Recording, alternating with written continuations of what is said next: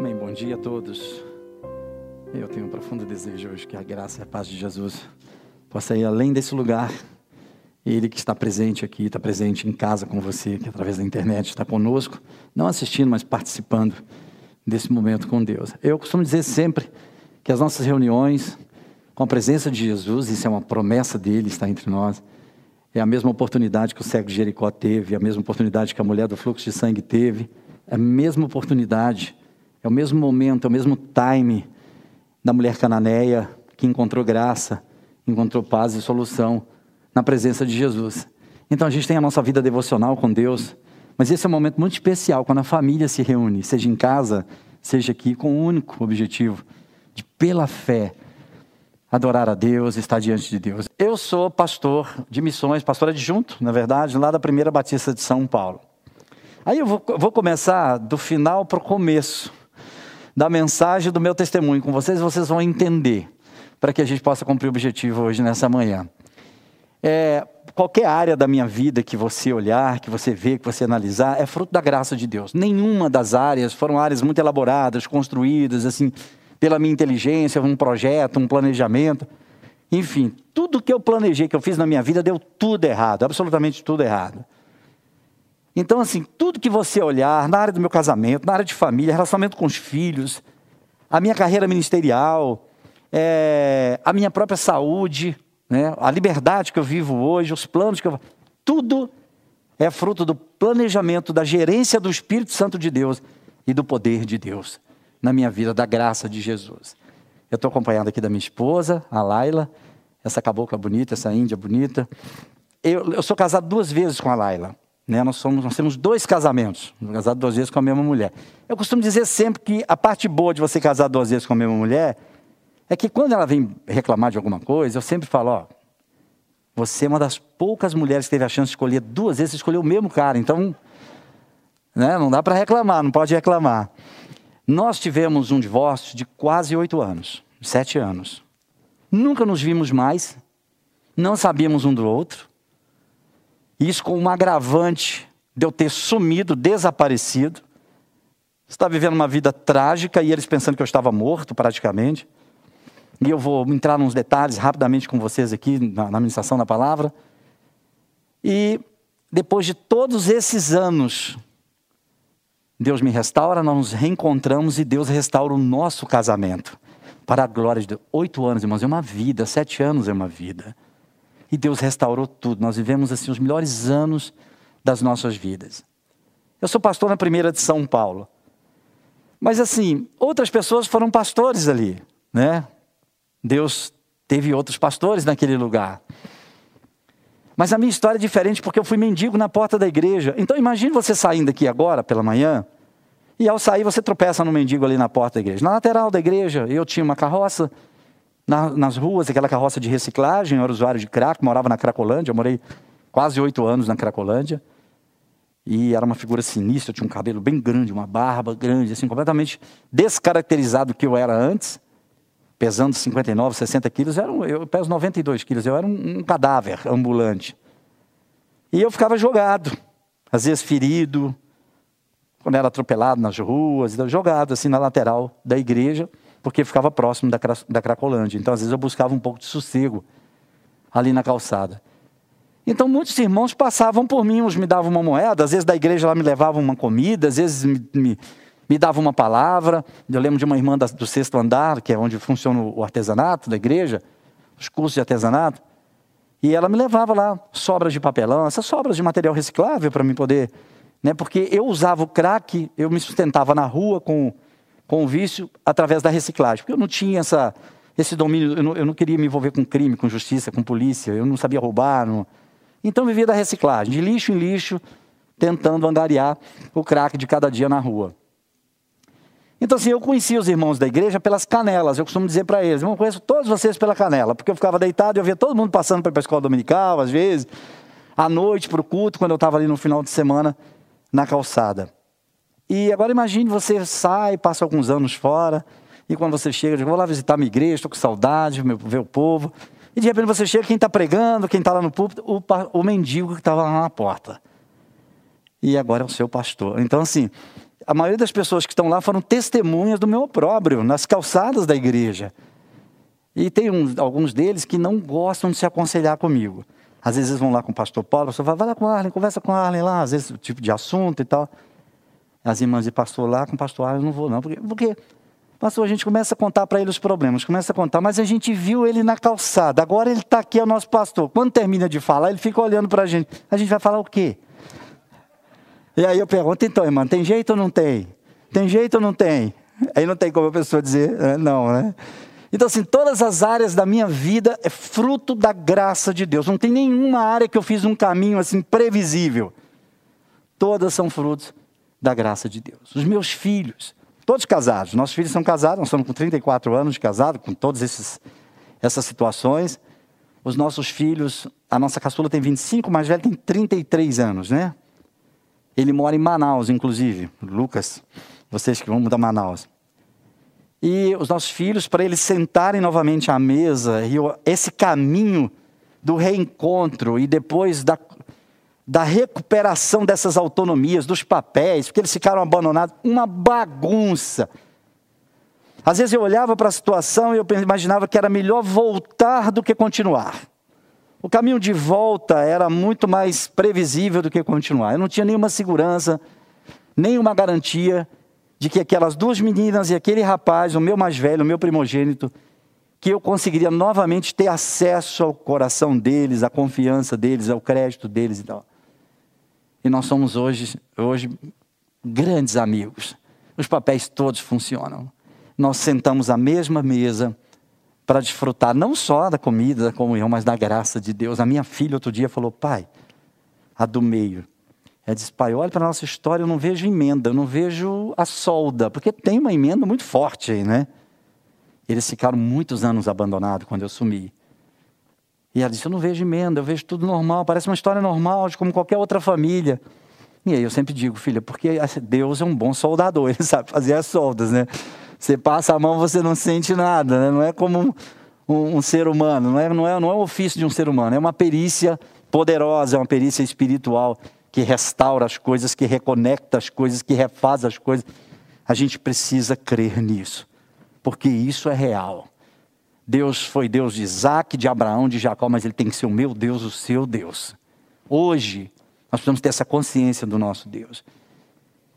Então os nossos filhos são todos restaurados. Meu filho mais velho ficou três anos sem falar comigo. Ele foi tão afetado, mas tão afetado, coitado, que ele, ele sofreu tanto por ser o mais velho, por já né, refletir sobre as coisas e tal, e assimilar de uma forma diferente, que ele foi trágico. A minha volta, até a minha volta foi trágica. Porque ele já tinha dado um sentido para a vida dele. Todos já estavam mais ou menos seguros ali. E aquilo voltou a assombrá-lo, aquela ideia da tragédia, do abandono, voltou a assombrá-lo. E ele disse para a mãe: Se você se casar novamente com ele, eu vou romper com você. E eles foram parceiros, caminharam junto por tanto tempo. E a mãe entendeu que aquilo era de Deus e nós casamos novamente. Deus começou a restaurar, pois ele rompeu com a mãe. E ele ficou três anos sem falar comigo. Era uma coisa assim trágica, de eu não poder estar, frequentar o mesmo espaço que ele. E a minha vida mudando. E Deus e Deus operando na minha vida, o Espírito Santo me dirigindo, me dando graça. E eu dizendo para Deus: não vai dar certo isso, acho que isso não vai dar certo. Porque a coisa mais preciosa para mim é o meu garoto, é o meu filho. E o que adianta eu ser um pastor? O que adianta eu recuperar isso, eu recuperar aquilo? Nós reconstruímos na nossa casa, nós temos. Não adianta, eu, eu preciso do meu filho, eu preciso ter o meu filho. E aquele era um caminho que não existia. E a Bíblia diz que Deus abre caminhos onde não existem caminhos. É tão real isso, eu tenho uma relação com a Bíblia, com a palavra, parece que ela foi escrita enquanto eu estava vivendo. Parece que quando eu ia passando pelos problemas, as dificuldades, e aí Deus dizia, opa, peraí, abrir caminhos onde não tem caminho. Deixa eu escrever aqui para ele ler. Aí, tá, opa, restaurar aquilo que foi destruído. No lugar disso, colocar aquilo. Essas coisas da Bíblia são coisas que foram acontecendo assim, são sementes que foram brotando na terra completamente desértica, isolada, é, desolada das nossas vidas. E eu comecei a orar por esse. Eu fiz várias tentativas, deu tudo errado. E eu vou falar sobre isso hoje. Que você fazer as coisas com Deus, você ter planos com Deus, ter projetos com Deus, você fazer missões com Deus, você ter, ter, você ter é, você planejar as coisas com Deus implica em tentativas, em esforço, em continuar, em persistir, em perseverar. Essa coisa da insistência é muito clara na Bíblia. Não tem esse negócio de uma bala só, de um tiro só, tem que ser dessa vez, vai dar certo desse jeito. É com esse plano aqui que a gente vai conseguir. Não. É bater e bater, buscar. É dessa forma. Pedir, pedir, essa insistência da questão da renovação do ânimo do ser humano, do esforço do ser humano, de dar o que o ser humano tem de verdade. Deus se agrada muito disso. E aí, durante três anos, eu pedi a Deus pelo coração do meu garoto. Senhor, assim como as águas no leito do rio, e são, e, é, são os leitos que levam as águas para onde querem, assim o coração do rei na tua mão. O Senhor que o inclina para a esquerda ou para a direita. Eu não tenho mais o que fazer, inclina o coração do meu menino para mim. Era aniversário dele. E ele gosta muito de comida mexicana e eles iam comemorar num restaurante aqui em São Paulo. Minha filha me ligou e disse: Pai, aniversário do Felipe, você sabe, né? Eu falei: Sei sim, não tem problema, vou deixar sua mãe um pouco mais cedo, volto, depois eu vou buscá-la, aquela coisa toda, porque eu não podia frequentar ele. Dizia: Onde eu tiver, ele não, ele não pode estar. Ele não é o meu pai. E aí nesse dia ela disse: Não, pai, ele pediu para você ir. Depois de três anos, irmãos, de várias tentativas, de tudo errado, dando errado na relação com ele. E aí eu fui preparado para um momento assim, sei lá, uma cartaz dele, de um, um momento de humilhação para mim e tudo. Eu estava sentado no restaurante quando aquele menino chegou, parou o carro dele, quando ele entrou, e eu tremia, não sabia o que fazer. Ele veio em direção a mim e falou: Pai, fique em pé. Eu fiquei em pé. Eu pensei, vai me dar um soco, né? Ele é fortão, ele falou, pai, fique em pé. Fiquei, ele me deu um abraço, me beijava, me dava tanta saudade de você, como é que você está? Como se nada tivesse acontecido. Até hoje eu não perguntei. Até hoje eu não quero nem saber, eu quero é curtir o meu garoto, já tem muitos anos isso, nós somos grandes amigos. Vamos tirar férias agora, vamos para Manaus ficar lá com ele. Então, assim, todos os caminhos, tudo, todas as áreas da minha vida são áreas que foram tremendamente irrigadas pela graça de Deus. E tudo isso, meus irmãos, foi com muitas tentativas. E eu queria ler para fundamentar o que eu vou falar para vocês agora, eu quero ser breve, é o que está registrado no Evangelho de Lucas, capítulo 8, do versículo 5 ao 15, que é conhecido demais, que é a parábola do semeador. Eu preciso dizer aqui antes, eu sei que vocês já sabem disso, mas vale a pena reforçar. A palavra parábola, ela vem do grego, é a junção de dois termos, que é. Para é paralelo, é ao lado, e bolém é jogar, é atirar. Então, parábola significa atirar ao lado, jogar do lado, atirar do lado, não no alvo, do lado. Então, quando Jesus falava por parábola, na verdade ele estava pegando uma realidade, um evento, um contexto ali, e como ele não queria falar só para aquele contexto, não só para aquele momento, não só para aquelas pessoas, ele jogava do lado. Ele contava uma história de, e ele pensava: um dia o Arlen vai precisar disso aqui. Um dia o Lucas vai precisar disso aqui. Um dia você vai precisar ler isso aqui. Vai, você vai precisar refletir sobre isso aqui. Então a parábola remete a isso, a esse esforço da reflexão, de você tentar refletir do significado, de você personalizar aquilo, né? tornar aquilo mais devocional para você. E Jesus usou essa ferramenta, então, para falar de um princípio. Então, se é um princípio, vale para todas as coisas. Você parte daquilo ali, vale para todas as áreas. Ele está falando da pregação do evangelho, mas usando um princípio através de uma parábola. Então, vale para tudo e a parábola pode ser, pode ser adaptada a qualquer contexto, a qualquer tempo, à sua vida e à minha vida, tá bom? Porque nós vivemos eventos diferentes. O semeador saiu a semear. Enquanto lançava a semente, parte dela caiu à beira do caminho. Então deu errado, foi pisada, as aves do céu comeram. A outra semente caiu sobre as pedras, também deu errado, né? não deu certo. E quando ela germinou, as plantas secaram, porque não tinha umidade, não reunia as condições. A outra semente também deu errado, porque caiu entre espinhos. Cresceram com ela, e sufocaram as plantas. Mas então a quarta, essa caiu numa terra boa.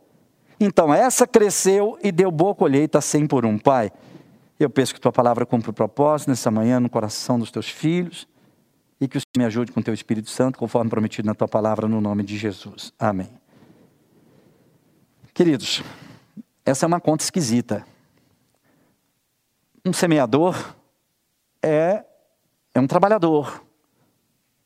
É um sujeito como nós, semeador. Ele, ele, ele tinha que pagar as contas dele do campo, da agricultura. Então ele fez o quê? O que ele tinha que fazer. Jesus falou: alguém que tinha um campo, conta para pagar, uma vida para dar conta, uma família para sustentar, tinha que comer, beber e vestir, fez o quê? O que tinha que fazer, saiu para semear. É um marceneiro que saiu para fazer um banco, é um pedreiro que saiu para fazer uma casa, é como se fosse isso, um pescador que saiu para pescar um peixe, um advogado que saiu para defender uma causa, um médico que saiu para consultar. Então ele saiu para fazer o que ele tinha que fazer, ou seja, ele tinha que fazer aquilo mesmo, ele não tinha outra coisa para fazer.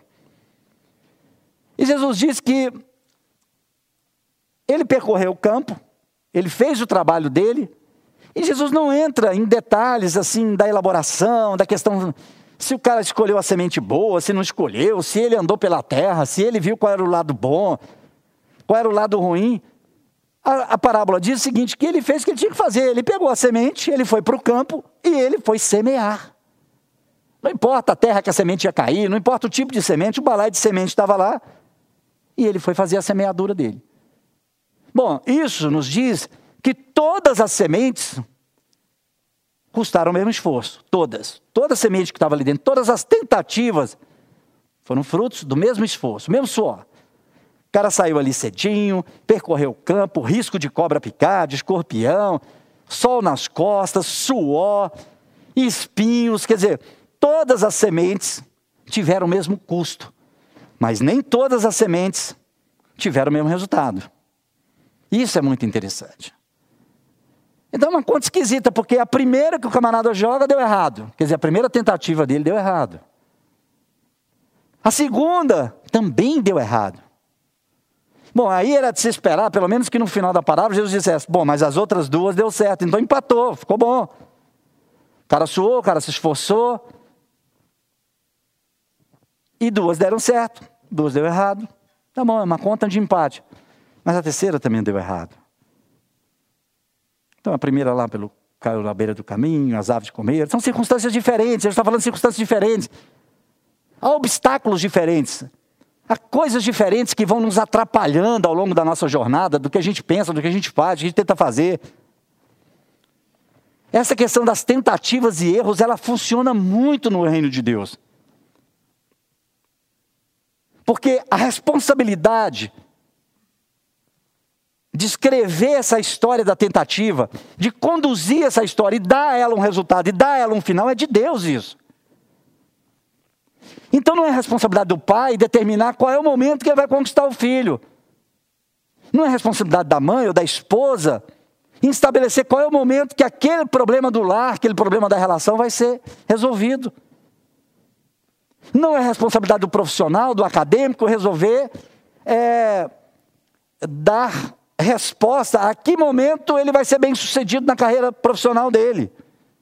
Em absoluto. Essa é uma responsabilidade de Deus para quem anda com Deus. A nossa parte é semear. O que, que um agricultor da família faz? Um pai sai para amar o filho. Uma esposa sai para construir o seu lar. O esposo sai para caçar, para prover. Essa dinâmica da igreja. O que, que a igreja faz? Ela sai para semear. O que é isso? Ela sai para fazer missões. Ela sai. Ela é uma agente que financia a verdade. Eu costumo sempre dizer isso na nossa igreja, principalmente quando a gente está nesses momentos de oferta. Falei, irmãos, houve um momento da história que muita gente se levantou para financiar uma mentira. Que foi aquela de corromper ali os soldados do, do, do, do túmulo lá. Não fala que ele foi roubado, que isso deu errado, que o cara. Não diz que ele, não diz que ele sumiu, não. Muita gente financiou aquilo, juntaram dinheiro para aquilo. E deu muitíssimo errado aquilo, né? A mentira que mais deu errado foi aquela, foi um dinheiro jogado fora. Porque ele está em nós, na nossa vida, nós somos testemunhas disso, né? Mas nós somos agentes que financiamos a verdade, o evangelho, a pregação do evangelho. Então esse é o papel. A igreja tem que fazer. Não, a igreja não tem que determinar, a igreja não, a gente não determina, principalmente quem está pensando missões, Quem está pensando missões urbanas, sobretudo missões urbanas, que é um time diferente, é um time muito mais rápido. Não tem negócio de médio prazo, longo prazo. Missões urbanas você começa a fazer de verdade, é o que está mais próximo, é o que está mais latente, é o que está mais quente ali. Você vai atendendo aquilo que Deus vai te mostrando. Não, Deus me colocou aonde? Aqui. O que, que tem aqui? Tem isso. Quem mora aqui? O que está acontecendo aqui? Então Deus me colocou aqui com, com esse objetivo. Eu não tenho que dar uma resposta de acerto nas minhas tentativas. Eu costumo dizer isso da nossa igreja. Nós começamos a elaborar uns projetos ali, missionários da igreja, o Aviva Centro e tal, não sei o quê. Daí a pouco, a gente viu que não era aquilo. Poxa, os projetos pertinhos ali, o viver pertinho nas escolas ao lado ali da igreja, o Novos Sonhos na comunidade do Moinho ali, da Joana Machado, trabalhando com as meninas da comunidade, filhas do crack ali e tudo. Cristolândia do lado, falei, não, peraí, não, nós vamos apoiar os projetos, por que a gente vai ficar inventando projeto aqui? E as coisas foram dando certo, dando certo e dando certo. Então Deus tem abençoado os aniversários dos projetos. Quantas famílias estão vindo para a igreja desses projetos? A nossa parte é tentar, é fazer, é insistir, é persistir. Persistir no amor com o filho, persistir no caminho. Porque nós somos os filhos da quarta semente. Irmãos, foram, eu tive 22 internações. 22. Eu, no auge do meu casamento, vivendo uma carreira profissional assim, super ascendente, prosperando financeiramente. Eu me perdi porque viajava demais, fazendo negócios, a gente assim, vivendo um momento muito bom da nossa vida, nossos filhos pequenininhos ali crescendo. E eu olhava para essas presilhas sociais, eu muito novo, funcionando o meu papel de esposo, de pai, de provedor e e aquilo tudo da minha carreira profissional, de vento em popa. E a gente ganhando muitos recursos. E eu tendo a experiência de, de ter, possuir os primeiros bens da minha vida, casas, carros, e casa na praia, barco. Eu, eu, aquilo. E eu vivendo aquela intensidade, aquele fluxo de negócios e viagens. Eu comecei a cheirar cocaína como assim, um atalhozinho de prazer. Eu achava que eu merecia aquele já que eu não fazia outras coisas, era um, me achava um bom pai, um bom marido ali, um cara que tinha boas intenções. Mas aquilo me engoliu com o tempo. E eu me tornei um dependente químico crônico da cocaína. E eu comecei as minhas tentativas, porque eu amava minha família, eu amava meus filhos. Então eu chegava em casa das viagens, ligava o carro, às vezes de madrugada. Eu entrava, eu tinha mania de abrir a porta do quarto dos meus filhos, e eu via os meus filhos, só tinha os dois primeiros, né? Que é a diferença de um ano um para o outro. E eles dormindo sossegadamente. Aquele sono da paz, da tranquilidade. Abri a porta do quarto da minha esposa, no nosso quarto, minha esposa estava dormindo tranquilamente. Eu me sentia tão bem com aquilo. E eu imaginava assim que eles estavam tranquilos porque estava tudo bem, as coisas estavam funcionando. Isso era um sinal de que estava tudo bem. Eles confiavam, eu estava viajando, trabalhando, fazendo a minha parte. Mas eu já estava completamente tomado pela cocaína. Eu fiquei tão apavorado com aquilo que eu resolvi parar. Falei, vou parar com essa insanidade. Isso já está levando a grana, o dinheiro, o tempo, já está mudando um pouco as coisas. E eu fiz uma tentativa sozinho para parar e não consegui. Aí eu fiquei um pouco apavorado. Falei, pô, você é maior do que eu. Aí eu pedi ajuda para minha esposa numa madrugada. Ela ficou muito triste, ali um pouco desesperada, chorando pela decepção, aquela coisa toda. Eu falei, mas a gente tem que resolver isso, porque senão a gente não vai conseguir prosseguir. Eu estou profundamente viciado em cocaína. E eu já não consigo mais dominar isso. Eu já não cheiro mais quando eu estou lá no happy hour do, do, dos meus negócios, do trabalho, das viagens. Agora, em todos os lugares, eu estou recorrendo a isso. E aí nós tentamos juntos. E também não conseguimos. Eu simplesmente não consegui. Era algo que tinha. Eu costumo dizer que as drogas na minha vida foi uma ferramenta, um instrumento usado pelo inferno e eu não sabia, para me acorrentar, eu não sabia onde estava a ponta dessa corrente, eu não sabia onde estava a chave dessa algema. Sabe quando você fica tentando com a chave, várias chaves na porta, você não consegue abrir? Era mais ou menos isso. Fiava uma chave, não dava certo, colocava outra chave, não dava certo, e as algemas estavam lá, rapidamente eu voltava a usar novamente. E a gente ficou tão desesperado que resolvemos pedir ajuda profissional. E aí, médicos e tal, consultórios, psiquiatras. E aí começou uma jornada terrível. Porque as tentativas e fracassos, tentativas e fracassos. E eu queria de verdade, mas eu não conseguia. Era algo muito mais. Por isso que o título de um dos meus livros é mais forte que o crack. Porque o crack era algo que parece que era potencializado por uma força, uma força esquisita que eu não conseguia, que estava lá na minha alma, eu não identificava o lugar. Porque libertar a alma do ser humano é prerrogativa de Deus, não tem médico que consegue fazer isso. O médico, o psicólogo, o psiquiatra, ele consegue organizar sua mente, poxa, te dá um, sabe, organizar direitinho. Os médicos conseguem te estabilizar clinicamente, te ajudar bastante a desintoxicar, mas a alma humana é complicada. Tirar essa corrente da alma humana, a, a chave certa para abrir essa algema e jogar fora e dizer agora você está livre, vá e não peques mais, isso é prerrogativa do Todo-Poderoso. E aí, queridos, foi uma jornada triste. 22 internações. Isso que minha mulher contou. Ela disse: está contado, 22 vezes você foi para hospitais, para clínicas, você, as clínicas mais caras desse país que vocês possam imaginar. De Bezerra de Menezes, Vila Serena, Clínica Vida aqui na saída para Curitiba, quem conhece ali na Raposo. Aliás, não é na Raposo, ali eu acho que é na Regis Bittencourt. Acho que é isso clínica famosíssima, clínicas caríssimas, tinha, tinha lugar que eu tinha que vender carro para poder pagar as diárias dessas clínicas. Eu não conseguia. Me entupi de psicotrópicos. De, de... Teve uma época, tinha clínicas que eu ficava tão insano, porque eu ficava muito impregnado de medicação pesada, que eu não reconhecia mais Laila como esposa, ficava babando nos corredores, épocas assim de insanidade, muita insanidade. E meus filhos foram já começando a sofrer os abalos, os abandonos, as minhas, as minhas nossas famílias ficando frustradas porque você está perto de alguém sofrendo e você está tentando e a pessoa não consegue, você fica muito desconfortável com isso. Você se sente impotente, você não pode fazer nada, você não pode mudar, você não pode se libertar no lugar do outro. E as famílias se frustraram e se afastaram e nós começamos a viver uma solidão.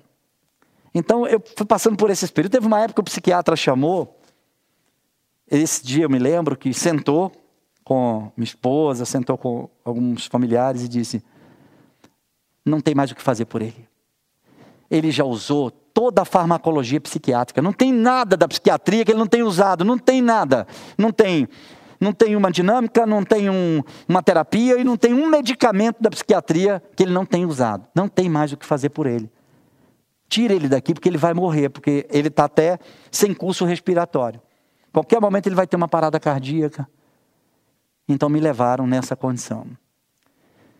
E eu me lembro que de vez em quando eu conseguia assim ficar alguns dias e tal, eu ia para os negócios de novo, porque começamos a vender as coisas e desfazer das coisas. E, aí foi ladeira abaixo. Foi destruindo tudo, eu não tinha mais tempo para nada. E agora tentando, salve-se quem puder. A nossa família se afastaram, lá ela ficou. A gente começou a viver uma solidão, sozinho mesmo, trancado numa casa bonita, sem saber o que fazer da vida, mas nosso lindo projeto de família, nosso sonho, nossa paixão, nossa vida, nossa, no, nossa história de amor tinha ido por água abaixo. E agora, o que fazer? Porque eles não iam romper comigo, eles não iam me tirar da vida deles. E se a gente continuasse, eles iam morrer comigo. Eu não tinha saída para isso. E eu me lembro que eu fui tentar um negócio, eu fui tentar um tratamento, não sei o que eu fui fazer. Quando eu voltei para casa, de madrugada eu desliguei o carro, eu entrei, e antes de entrar, quando eu desliguei o carro, eu escutei um gemido dentro de casa. E eu estou falando isso para contrastar para vocês aquele, aquela cena de que eu cheguei em casa, abri e vi meus filhos dormindo, minha esposa, né, no sono da paz, no sono da tranquilidade. E agora eu ouvi um gemido. E eu fiquei preocupado com aquilo. Quando eu abri a porta, eu vi lá ela jogada na sala de casa. Né? Ela não chorava mais, ela não aguentava mais, ela não tinha mais o que chorar, ela só gemia. E ela de madrugada ali gemendo e eu fiquei com meu coração ali partido, com a minha consciência me engolindo com aquilo. E eu fiquei preocupado com os meninos, dei a volta, fui no quarto. Quando eu abri a porta do quarto, os dois, as duas crianças, estavam sentadas de mãozinhas dadas, tadinhos, na cama. Os dois com o olho desse tamanho, arregalados, sem dormir, preocupados que estava escutando a mãe gemer. E eles sabiam que estava desabando tudo, que a gente não era uma família como a dos amiguinhos dele. Alguma coisa estava errada, eles sabiam disso. A criança só não resolve, mas ela sente, né? Alguém tem que ajudá-la a resolver. Quando eu vi aquela cena, eu falei: acabou. Eu fracassei e acabou. E aí, numa viagem que eu fiz, na volta, eu desci no aeroporto de Guarulhos, logo de manhãzinha. E eu tomei uma decisão. Eu falei, ou eu dou um tiro na cabeça, ou eu sumo da vida deles e dou a chance da minha mulher encontrar um marido de verdade e meus filhos terem um pai de verdade na vida deles, que eu não cumpro mais essa função, esse papel. E aí, no ímpeto, assim, eu tirei, eu, sei, eu tirei minha carteira, meus documentos, fui jogando fora, no, no, lixo do aeroporto de Guarulhos, fui jogando fora, assim, me desidentificando, sabe? Desistindo da minha existência, da minha identidade. E saí a pé para viver quase oito anos na Cracolândia. Eu pensei que ia viver uma semana, um mês eu ia morrer, porque eu não tinha sido preparado para aquilo. Eu vou viver nas ruas. Comer aonde? Viver de que forma? Me adaptar como a uma situação daquela? Eu nasci numa família de classe média alta em Belo Horizonte, eu tive acesso às melhores escolas. Eu podia escolher coisa boa, coisas boas. Eu fui muito bem educado pelos meus pais, sou filho de árabes. E não por ser filho de árabes, mas porque tinha uma cultura muito forte da, da, do vínculo, desse vínculo familiar, desse vínculo do ensino, sabe? E eu não estava preparado para aquilo, mas o, o, tempo da morte não chegou para mim. E eu tive que fazer esse, esse, essa jornada de quase oito anos, de lixo em lixo nas ruas de São Paulo minha família, que desespero, me procurou em todo é lugar, hospital, clínica, presídios, IMLs, e não achava. Dois anos, ao fim de dois anos, eles tinham que seguir a vida deles. E foi o que eu imaginava, eles tinham que seguir. E é assim que ia funcionar. E eles seguiram, né? É, fui dado como morto, praticamente como ninguém sabia onde eu estava. São Paulo é um palheiro humano, né? Eles não estavam em São Paulo. E aí seguiram, ela teve que seguir a vida dela, teve que pedir um divórcio unilateral para se resolver civilmente, assinar documentos, essa coisa toda. Tem nos nossos DVDs um, uma carta que ela fez no dia que ela assinou o divórcio, chamado O Lugar Onde Moro. É uma coisa de cortar o coração. Ela dizendo como o endereço da alma dela mudou, como o endereço da vida dela mudou, mas não o endereço físico só. Agora ela voltava para casa da mãe, mas ela voltava para um endereço terrível da alma dela. Ela ia morar num lugar muito frio, gélido. E, ela, e essa carta que ela fez, nós transformamos isso num vídeo. E está tá num dos livros e tem no nosso DVD também isso. E aí, eles seguiram, eu fui viver minha tragédia nas ruas, né? Adaptação, aquela coisa toda, as doenças nas ruas e tal. O medo, o pavor, o medo de ficar doido, ficar louco, vendo as pessoas que eu conheci alguns anos na rua ali, agora não falava coisa com coisa, olhando para baixo, falando sozinho. E eu sabia que eu ia ficar daquele jeito, pavor, terror de ver quantos parceiros de rua morrendo assim, incendiados. Eu vi muita gente naquela época, os skinheads estavam muito atuantes em São Paulo. E eles saíram na madrugada para incendiar os moradores de rua, prostituta, é, homossexuais, por, por, maldade, pura maldade, né? sem nenhum motivo. Então eu vi pessoas sendo incendiadas ali no Miocão, debaixo do viaduto da Santa Cecília, é, gente morrendo a pedradas, a pauladas, e aquilo, aquele pavor, aquele terror de sabe, falar: será que essa noite, essa madrugada, que vai ser o meu filho, eu pedi a Deus uma morte, pelo menos um pouco mais confortável, mais rápido, quando fosse, né? A, a terrível, é, a, o tempo terrível nas ruas, assim, para mim foi o mais pesado. De você carregar a lembrança do abandono de pessoas que você amava, de uma história apaixonada, que você tinha com filhos, com esposa. Porque a gente não veio de um litígio. O, litígio, o problema que catalisou aquilo tudo foram as drogas. Nós não tínhamos litígio nenhum. Nós nos amávamos, éramos apaixonados um pelo outro. E, e eu via no dia das crianças, dia dos pais, dia das mães, eu via o desenho das pessoas nos restaurantes, dos filhos, nos carros. Eu tenho muita história para contar. Então, quando eu via essas situações, eu ficava apavorado, porque aquilo eram os fantasmas que me assombravam nas ruas. Aquela lembrança deles deu, sabe, aquela voz gritando no meu ouvido: você fracassou, você os abandonou, você entregou a própria sorte os seus. Enquanto os pais desfrutavam dos dias ali, eu não era vítima de nada, eu, aquilo era fruto das minhas escolhas erradas. Mas você conseguir sepultar isso, colocar um concreto sobre isso, desvincular a imagem da emoção, sabe, do vínculo afetivo, do que você está vendo, era uma coisa muito louca aquilo. E eu, vi, e eu conheci gente nas ruas que se matou por conta disso. Se jogou de viaduto, jogou de ponte, ninguém sabia por quê. Mas é por causa disso. Ele não conseguiu resolver isso na consciência e no arquivo de memória deles. E até eu ficar muito doente, quase morrer nas ruas e tá, fiquei jogado ali no viaduto da Rio Branco. Depois de todos esses anos, tinha sido atropelado, todo engessado, estava jogado ali na passarela. Era uma madrugada, não lembro do dia da semana, uns duas para três horas da manhã, vomitando sangue ali e, e Estava morrendo. Eu estava para ter uma parada respiratória, uma parada cardíaca, porque eu não tinha mais. todo desestabilizado, né? Nem fluxo respiratório eu tinha mais, né? O curso de respiração eu ficava. Porque o crack tinha tomado conta do meu pulmão. E aí, naquela madrugada, vem uma senhora, uma jovem senhora que morava na comunidade ali do Moinho, com uma Bíblia, eu acho que ela estava vindo de alguma igreja, estava cortando o caminho. Tinha que ser alguém que morasse ali, porque para né, ter essa. Para estar tá um pouco à vontade com aquele horário, com aquele lugar, eu não oferecia perigo para ninguém. E aí, ao passar por mim, eu ali quase desmaiado, ela passou e eu escutei o barulho do, do, do, sapato dela voltando. E eu só abri um cantinho do olho assim, quando ela parou na minha frente, ela, ela parou, ficou olhando para mim. Acho que ela ficou tão sensibilizada com a minha situação, aquilo tocou tanto ela, que ela voltou. E dentro de algumas coisas que ela falou, uma ficou muito gravada. Me tocou demais. Ela olhou para mim e falou assim: ela falou várias coisas, mas ela disse assim, moço, olha para a sua situação, moço, olha como que o senhor está. Olha seu estado, moço. Ela falou. E eu não entendia nada, né? Eu estava meio destabilizado, assim, não estava entendendo muito o que ela estava falando, mas eu estava ouvindo o que ela estava falando. Ela falou, moço, eu fico pensando assim, eu conheço Deus, ela falou, e eu sei que Deus é bom. E eu fico imaginando assim, se Deus é bom, por que ainda Ele está soprando oxigênio no seu pulmão, moço? Por que Ele está permitindo o senhor de, de, de, de respirar? Porque pela bondade de Deus, o certo era ele tirar esse fôlego, esse último fôlegozinho que o senhor tem aí, e resolver isso de uma vez por todas, o senhor descansar, moço. Ela falou, mas eu sei porque ele ainda está soprando oxigênio no seu pulmão, porque tem jeito. Ela falou, tem jeito. Pede para ele, fala para ele, grita para ele. Acho que ela se sentiu tão impotente com a situação que ela falou que eu posso fazer isso, né? E foi embora. E quando ela disse isso, eu fiz essa reflexão naquele momento. Foi um momento assim com uma janela no meio daquele caos, abriu. E mesmo não enxergando o céu de São Paulo, o céu cinzento, né? Aquela massa cinzenta em cima do viador branco. Eu olhei para cima e falei: Deus me ajuda. Será que ainda tem jeito? O fôlego está aqui, será que ainda tem jeito? Me ajuda. Eu queria morrer pelo menos com um pouco mais de dignidade. Eu queria resolver um pouco essa história só da droga. Só de não usar mais crack, porque família, as outras coisas para mim era uma coisa muito. É, muito impossível.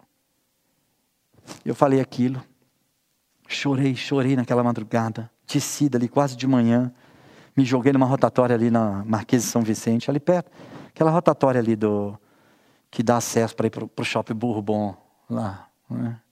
É ali perto da Água Branca ali, aquela rotatória. Eu estava jogado naquele gramado ali. Quando foi no outro dia, seis horas da tarde, mais ou menos, tremendo de fome, eu não conseguia mais puxar carroça, não tinha nem carroça mais. Estava doente, estava tava muito mal. E aí eu me arrastei para perto do, do, farol, assim, do semáforo, andando, para pedir uma comida, se alguém tivesse alguma comida, que é a hora do fluxo, pessoas voltando, seis horas da tarde, sete horas da noite e tal, uma moeda, alguma coisa. E eu Fiquei ali com a, com a, mão, tentando. Às vezes parava alguém, me dava um pedaço de pizza, uma comida, alguma coisa, eu voltava para o gramado. Fiz isso. Jogado de novo o dia inteiro, até o outro dia. De tardezinha, levantei novamente. Eu não sabia, mas do outro lado, na segunda vez, do outro lado. Aí, naquele momento, depois que eu falo, a gente não sabe qual é a quarta semente. Você precisa semear. Nós somos semeadores.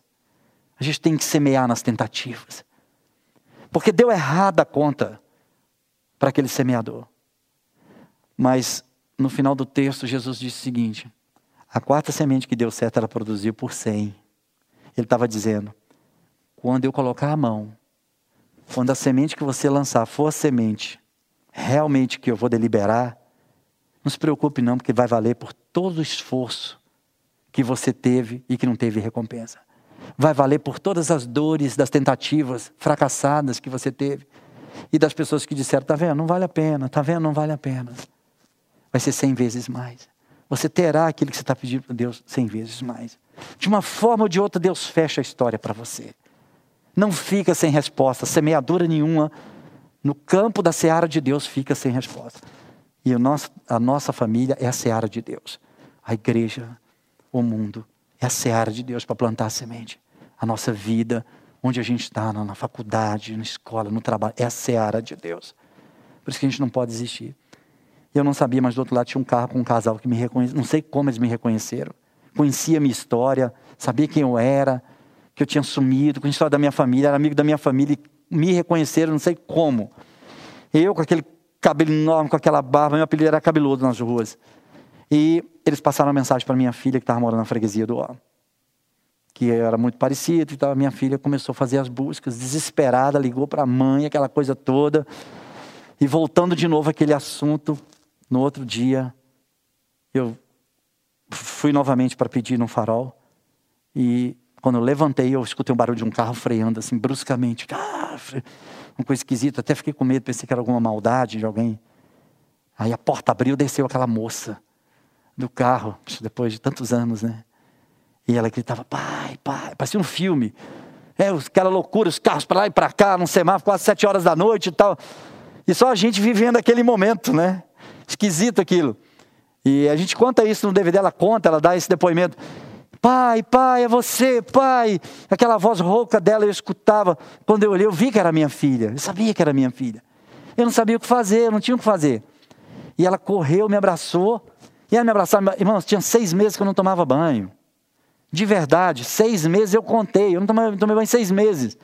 Então, assim, eu fedia de longe. Eu não tinha coragem de chegar na padaria para pedir nada, não tinha coragem. Eu, não, eu sabia que eu estava fedido. Eu não sentia, mas eu sabia que eu estava fedido. Eu tinha essa consciência. Então, eu não tinha coragem disso. E eu todo ali maltrapilho, todo mendigo, e ela me abraçava, me beijava. Ela falou assim: meu ouvido, pai, vamos para casa, vamos para casa, pai. Ela ficava repetindo: vamos para casa. Eu costumo dizer que essas duas palavrinhas, pai e casa, até hoje eu falo com ela, filha, foi um resgate social que você fez comigo ali. Quando ela diz pai e casa, pai era um papel que não existia já há muito tempo, né? E ela me chamando de pai. E casa, eu não tinha mais essa referência de teto, parede, mesa. Que na rua você perde essas referências. É muito engraçado isso. E ela, vamos para casa. Eu me entreguei aquilo ali. Né? Eu não estava nem ligando o que eu tinha falado lá, aquela mulher falando com Deus, só me entreguei aquele momento. É aquele, fui levado por aquela onda de amor dela, né? E ali começou, então, todo o processo de resgate. Ali foi a quarta semente. Foram muitas sementes à beira do caminho. Foram muitas sementes que caíram nas pedras. Foram muitas sementes que começaram a crescer, mas tinha muitos espinhos e não deu certo. Mas houve uma que Deus colocou a mão, porque Laila já conhecia Jesus e estava orando por mim. Porque Laila não parava de orar, não parava de pedir a Deus. Os anos passaram. Todos diziam que a história estava tão desbotada que não tinha mais como colorir aquilo nunca. E aí eu fui para o hospital, passei não sei quantos dias no hospital, me recuperando e coisa. E eu tive muitos problemas dentários por causa de acidente. E depois a Cristolândia estava começando, estava no começo, era o projeto missionário da primeira Batista de São Paulo, que ela que alugou aquele lugar onde se transformou em Cristolândia, ali na Caracol. Nem tinha muito programa, não tinha nada. Eu fui para aquele lugar. E de repente, porque eu pedi, falei, me coloca lá, porque depois que eu fiquei mais ou menos, né, eu falei, me coloca lá, porque eu preciso me libertar do crack, eu não sou livre do crack.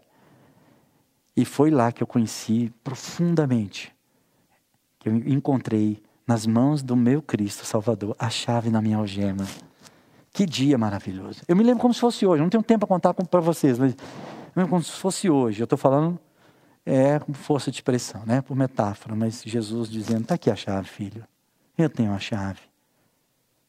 Eu tenho a chave que abre essa algema que você procurou em tantos lugares. Tira ela e seja livre. Foi ali que eu me entreguei completamente para Jesus. O Espírito Santo começou a fazer um, foi uma jornada de restauração. Gerente, eu costumo dizer que o Espírito Santo é expertise, sabe, em restauração, em restaurar, em recompor e ajeitar, colocar tudo no lugar e organizando e a gente atrapalhando e ele continua organizando e continua insistindo.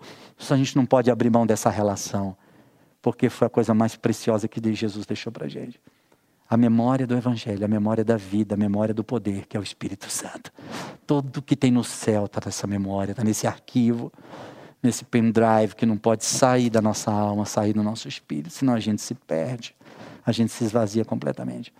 E aí foi tudo restaurado, né? Eu já contei o final para vocês, né? Para não precisar contar o final agora. A gente tem um vídeo também desse final, todo mundo falando, os filhos e tal, que não deu tempo aqui porque a gente chegou muito em cima da hora. Queridos, eu podia entrar aqui numa série de detalhes, mas é dispensável isso.